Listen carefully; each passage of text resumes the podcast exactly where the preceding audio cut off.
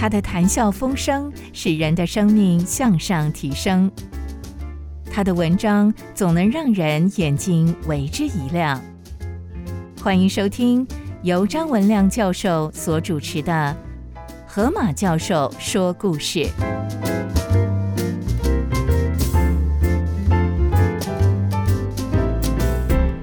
啊，各位听众好，好，我是张文亮教授，啊，来这边给你们分享啊，动脉外科手术的大师古博。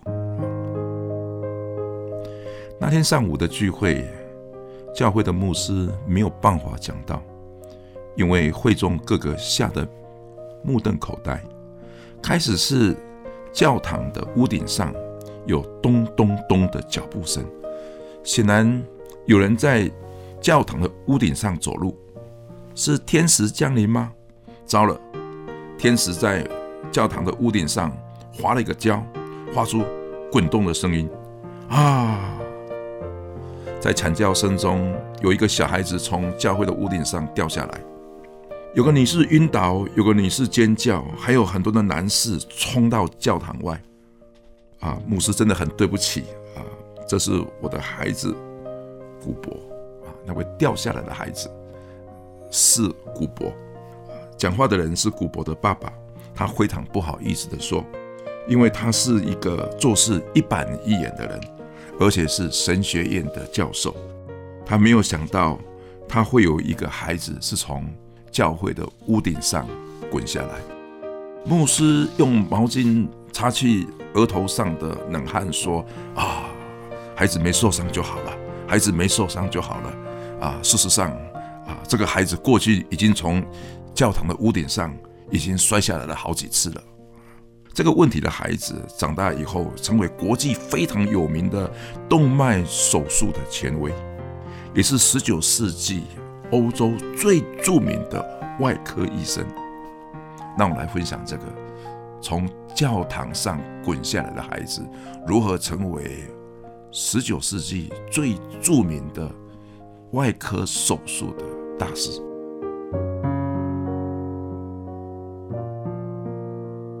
如果有人说古博这个孩子不会读书，应该是不会有人相信的，因为他来自于一个非常显赫的书香世家。就从曾祖父谈起吧，他老人家不止书读得多，还捐赠了一间大图书馆给他的家乡诺福克。诺福克是英国东部的城市，处处可见风车顺着海风转动。古博的祖父是个外科医生，古博的伯伯克绍祈求，古博的父亲是神学的博士，古博的母亲是当时著名的女诗人。古博很以妈妈为荣，他说妈妈是集聪慧与温柔于一身。古博的三个哥哥与姐姐都是品学兼优而著称。可是这个书香的世家，却出来了一个麻烦的老妖，就是古博。古博从小几乎就是一个过动儿，他多次的从屋顶上滚下，从树顶上落下，从麦草堆上跌下来。还有一次，古博从牛背上掉下来，还没有着地，牛又狠狠的补上一脚，踢断了他的锁骨。附近的人都说古博迟早会摔死。古博生于一七六八年八月二十三日。他后来用一句话描述自己的学习生涯。他说：“上课的内容，我是由一只耳朵进去，就从另外的一只耳朵出去。”古博最擅长的本领就是搞怪跟开玩笑。不过，他在十二岁的时候发生的一件事情，使他的父母亲觉得，嗯，古博可能还有一点点的希望。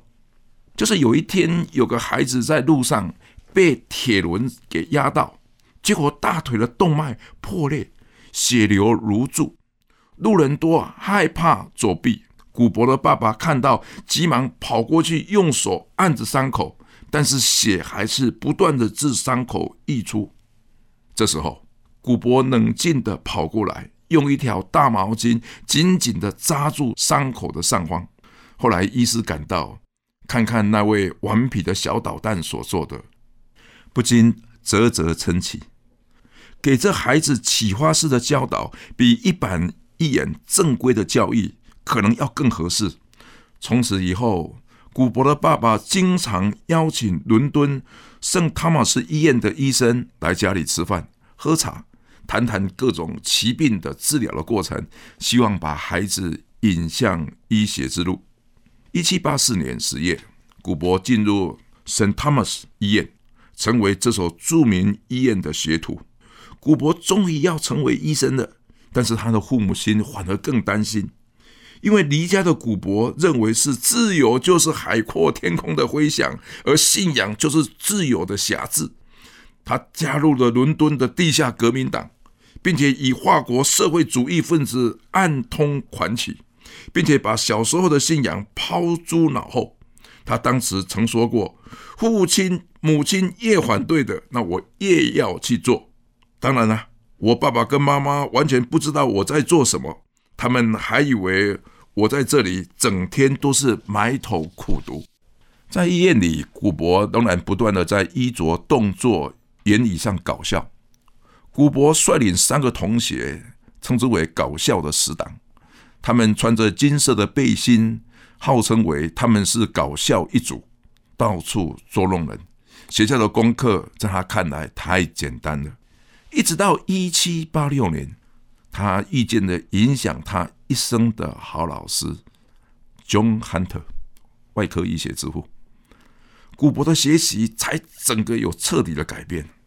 他说：“当我上到杭特的课，我才知道什么是医学啊！我从前一直以为医学不过是一种医治疾病的技艺，我现在才知道。”医学是一门精确分析的哲学。杭特用哲学来教医学，例如他在课堂上念了一篇自己所写的国际的动脉瘤的结扎手术，然后与学生讨论，要求学生深深的批判老师的作品。我们都很怕他，也不敢与他直视，因为老师有一个瞪人的眼神。谁敢回他一眼，立刻会被老师要求与老师辩论。谁要是被他看中，就更难过了，因为下一堂课那位同学还要设法提出支持自己的论点跟证据。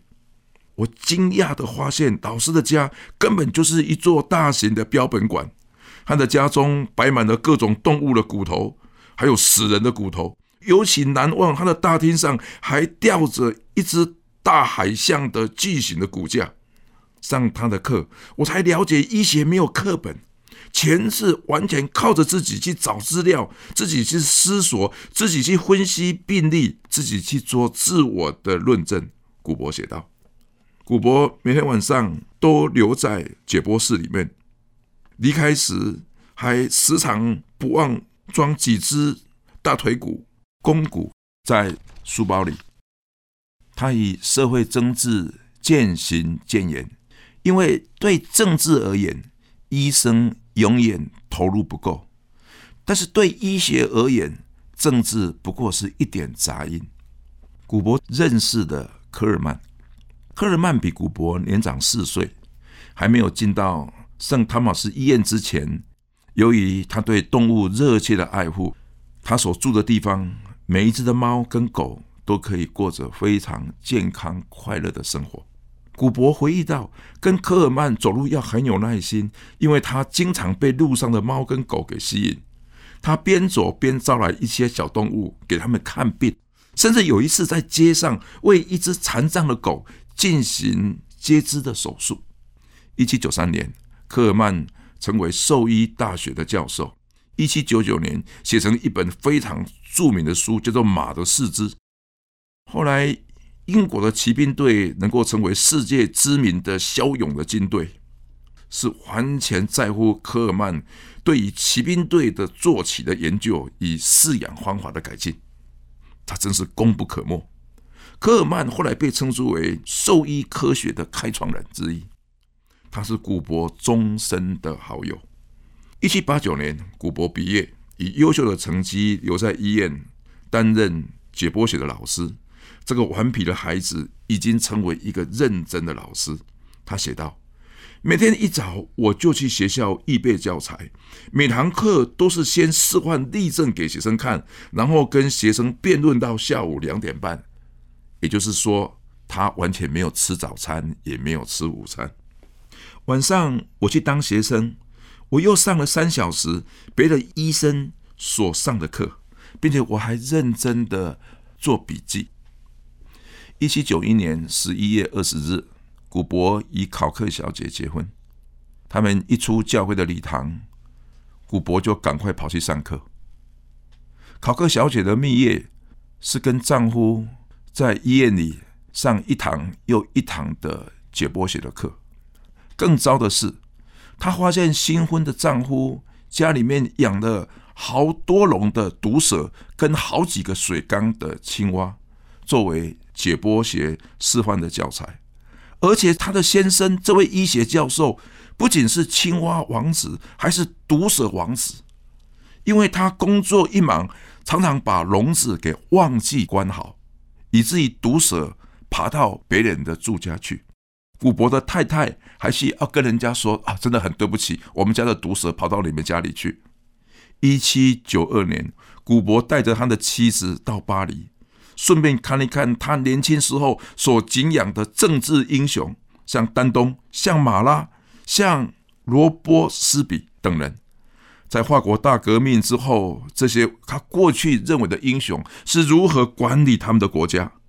他们呼吸所看到的是血腥的断头台，是满街被吊死的死尸；所注意的看到的是社会的动乱，导致医院的管理杂乱无章。根本是草菅人命。原来这些高喊自由口号的人，比一般人更极前。极端的社会主义分子把百姓当作政治的实验品。古博恍然大悟：自由无法带来秩序，会产生秩序的只有正确的信仰。从此，他脱离对于社会主义的信仰，转而归向小时候。曾经接受的信仰，古博写道：“胃是一件很奇妙的东西，几乎能够消化所有的食物，就是不会消化它自己。”古博写道：“医学的课本没有什么好教材，因为最好的教材就写在人的身上。”古博最著名的发现是主动脉瘤的切除手术。主动脉的肿瘤的形成原因不明，可能是。动脉血管的先天的缺陷，或者是因着梅毒感染的病变，或者是高血压，或者是血管脂肪块的栓塞，或者是糖尿病或吸烟等等，都可能造成动脉瘤的产生。这是一种高死亡率的疾病，而且发病时非常疼痛，那种痛好像是身体分裂一般，由前胸痛到后背，最疼痛的部位还会转移。紧急手术后也会大量的流血。根据文献的记载，当时古博是用截插腹部的动脉的手法，成功的修复了腹部的主动脉。但是他对于脑动脉瘤所造成的蛛蛛网脉下腔出血的手术，他一直都没有成功。一八零七年之后，古博已经成为一代的名医，病人蜂拥而来。他这时的日记上都写的很简单：看病、吃饭、上教会；看病、吃饭、上教会。他到晚年仍然不断的看病人，理由是责任感与对外科医学的喜爱。古伯的妻子只生一个女儿，在两岁的时候就因病而死亡。身为名医却无法医治的。自己的孩子对于古博造成沉重的打击。当他两岁的女儿病逝的时候，刚好有人在医院里遗弃了一个小女孩，并且这个小女孩跟古博才刚去世的女儿年纪很相仿，他们就收养这个女儿，成为古博家庭唯一的孩子。一八二七年，古博捐助他大量的金钱。成立了英国非常著名的国防学院。一八四零年十二月，他身染重病，每天还是扶着楼梯的把手下楼为患者看病。一八四一年一月二十二号，他倒下去了。很多学生想为古博老师来看病，古博全部拒绝。他说：“我亲爱的学生，我充分的相信你们的专业判断与对我的关心，只是你们的希望是不会实现的。我的上帝啊，愿你照你的旨意来成就，愿上帝祝福你们。我想安静的行完人生最后的一段路。”古博死于一八四一年的二月十二日。他生前一共教育过八千个医生。他末了的心愿是把他的遗体捐给医院，当做解剖教学之用。亲爱的主耶稣，人有很多改变的可能，是别人看不到的，甚至连自己都没有想到。有谁想到这个从教堂的屋顶上滚下来的孩子，后来成为当时一代的名医？有谁能够想到当时沉迷于法国自由社会主义极端主义的的一个理想者，而对于整个的社会的运动、政治的运动感到失望？他所讲的没有错，在医学的里面，政治不过是一点点的杂音，而对于政治而言，医生的投入永远不够，主啊，给我们一个值得我们投入的一个祭坛吧！上帝啊，给我们一个值得我们一生衣带渐宽终不悔的一个可以侍奉、可以工作的岗位吧，来帮助人。即使是像他的朋友一样，在马路上帮助一只猫、一只狗，使它能够成为快乐的猫，成为一个快乐健康的狗，就是一个值得、很值得的事情。主啊，保守我们每个孩子，保守我们每个当父母的，永远有这一份的盼望，知道说孩子走下去会是更美好的，也让我们走到人生的尽了，就像是这古博医生所说的，让我平静的走完这段路。愿主照他的旨意来成就。虽然有很多人乐意来帮忙，但是当就当有个停止的时候，最后的一段路是让上帝的手。亲自的引领、带领我们，主，我感谢你，那可以让我有机会来分享这位外科医生一生有趣的故事，一生对多少人的祝福，还有一生栽培了八千个医生。主，我感谢你，愿我们的一生也可以成为别人的祝福。我将祷告祈求，是奉耶稣基督的名，阿门。